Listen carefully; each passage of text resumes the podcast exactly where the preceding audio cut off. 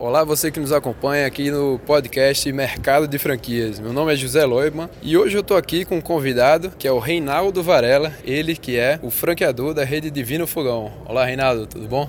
É um prazer muito grande estar falando para todos vocês aqui. Vamos passar algumas dicasinhas aí para quem está na franquia, começando, para quem já está estabelecido no mercado. Né? Perfeito, vamos começar então. E eu queria, Reinaldo, que você apresentasse um pouco para a gente é, um, um, resumo aqui do que é o Divino Fogão, como surgiu, para quem é, talvez, é meio difícil alguém não conhecer aqui no Brasil, mas é, vamos dizer que alguém que não conheça, né? Dá um, dá um resumo para a gente, por favor.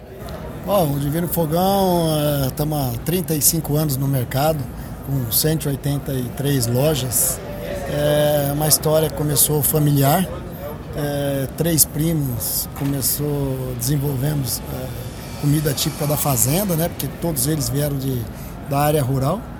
E depois disso, os primos saíram, me casei com a Nani e junto com ela nós começamos a rede é, a expandir. E na expansão começamos a, a franquear e dali para frente não paramos mais. Sempre com, com, mesmo, com a mesma diretriz de estar tá passando para todo mundo um padrão de, de comida em todos os lugares, tentar ser o mais parecido possível, que é uma coisa difícil, porque cada um cozinha de um jeito, né? E como tudo isso é feito nas próprias lojas, então a gente tenta passar é, de algum jeito para todo mundo usar os mesmos produtos para o consumidor estar tá o tempo inteiro vendo que em qualquer lugar que ele está comendo ele consegue é, sentir em casa. Ah, bacana. Rinaldo, e em relação a um tema assim que é bem pertinente, é o perfil do franqueado. É, quem vocês estão buscando no mercado? Né? Que tipo de pessoas? É um perfil operador? É um perfil mais gerencial? Conta um pouco pra gente, por favor. É, o, isso daí é um grande problema que a gente tem quando você vai fazer uma seleção. A gente procura uh, um operador que se dedique ao negócio. Então, a primeira coisa, é, para ser um, um excelente franqueado, ele tem que ser, o negócio principal dele tem que ser é, a nossa franquia. Porque não adianta a gente é, é pegar uma pessoa que está entrando só pelo investimento, por falar que ganha dinheiro. Porque é muito difícil é, hoje em dia você conseguir superar a concorrência que nós temos aí, que é bem grande, todo mundo bem profissional. Então eu acho que o que faz a diferença agora nessa crise toda que nós estamos passando é a dedicação do, do franqueado no negócio. É estar em cima do negócio e vendo da onde ele pode é, economizar um pouquinho. É, que nem a gente fala, apaga uma luz ali, desliga a fritadeira aqui, desliga a exaustão aqui. A hora que você vai somar tudo isso aí, que é onde você vai conseguir colocar de grão em grão, você consegue encher o papo da galinha. Né? Ah, bacana. É, muitas vezes são pessoas que vêm do mercado de trabalho, né? não tem experiência nenhum com negócios, nem com alimentação. É, como é que funciona esse treinamento inicial de vocês? Como, o que, é que vocês capacitam esse franqueado? É, a gente, o franqueado vem, quando ele vem sem experiência nenhuma, é o melhor que tem. A gente procura é, alguns franqueados, quando dá para escolher assim, que tem um bom relacionamento com as pessoas, porque isso é uma coisa muito difícil de você conseguir nas pessoas, somente se fizer curso.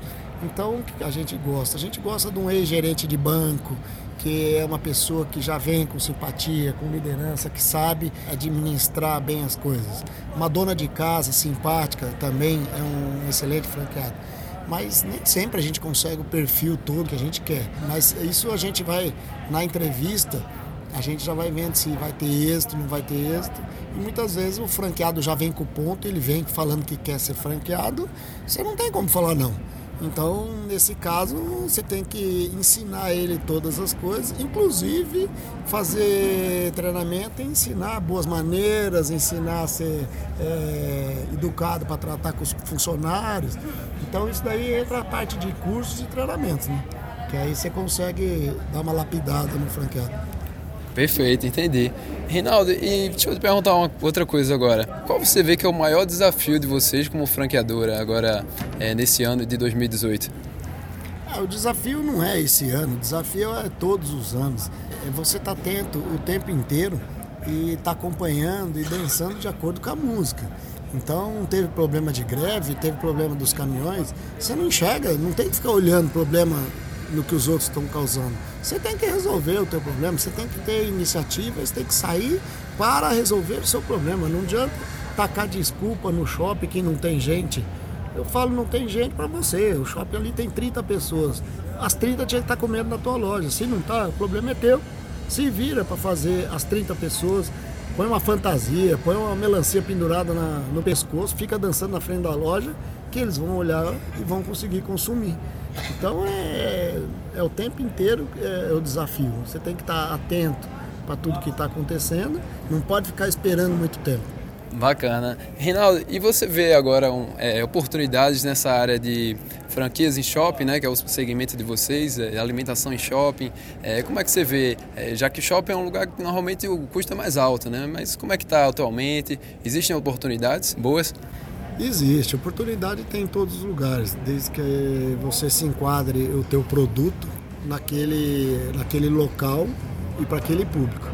É, os shoppings têm um custo alto, então hoje para você entrar num shopping você já tem que entrar sabendo bem quanto custa, porque o maior índice de fechamento de loja é custo de ocupação. Então no custo de ocupação você tem que tomar bastante cuidado. Então nem sempre se acerta quanto vai ser o teu faturamento. É, muitas vezes você erra, você está prevendo uma coisa e não acontece. Aí a conta não vai fechar na hora que você tiver pagar o custo de ocupação do shopping. Perfeito. É, Reinaldo, agora para finalizar, eu queria te fazer uma pergunta que é um pouco polêmica assim na, na área do franchise, né, do sistema de franquias, que é em relação às redes sociais é, por parte dos franqueados. Né? Como funciona na Divino Fogão? Vocês liberam que o franqueado tenha a própria rede social, Facebook, Instagram? Qual é a sua opinião em relação ao tema? É, a gente não pode liberar, a gente segura o tempo inteiro, de vez em quando escapa de um lado não dá para deixar cada um tomando a iniciativa do, do que vai publicar. Então, tudo que as pessoas querem publicar, eles passam e a gente publica no nosso Facebook da, do Divino Fogão. Porque muitas vezes eles não sabem, as pessoas é, não sabem o que não, tá, o que não é bom, o, o jeito de falar. E muitas vezes pode prejudicar a rede inteira.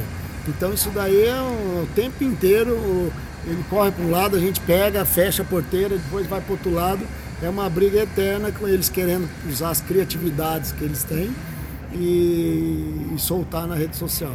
Então é uma coisa que a gente não libera, mas a gente tenta ser bem rápido para postar tudo aquilo que eles querem. Ah, bacana, Renato. Muito obrigado por compartilhar a sua opinião. É, eu agradeço a participação aqui no episódio do é, podcast Mercado de Franquias e espero contar com você numa próxima oportunidade. Obrigado. Obrigado, hein? Tudo de bom. Espero que tenha respondido bem as perguntas. Ah, com certeza. Sucesso, viu, para a rede de vocês. Obrigado. Você ouvinte que nos acompanhou agora, eu realmente agradeço sua atenção. Espero que tenhamos contribuído com você de alguma forma com o episódio de hoje. Eu gostaria de pedir só um pequeno favor para você que é avaliar esse podcast, colocar aqui as estrelinhas no iTunes e um comentário sobre como foi sua experiência. Muito obrigado mais uma vez, um grande abraço e até a próxima.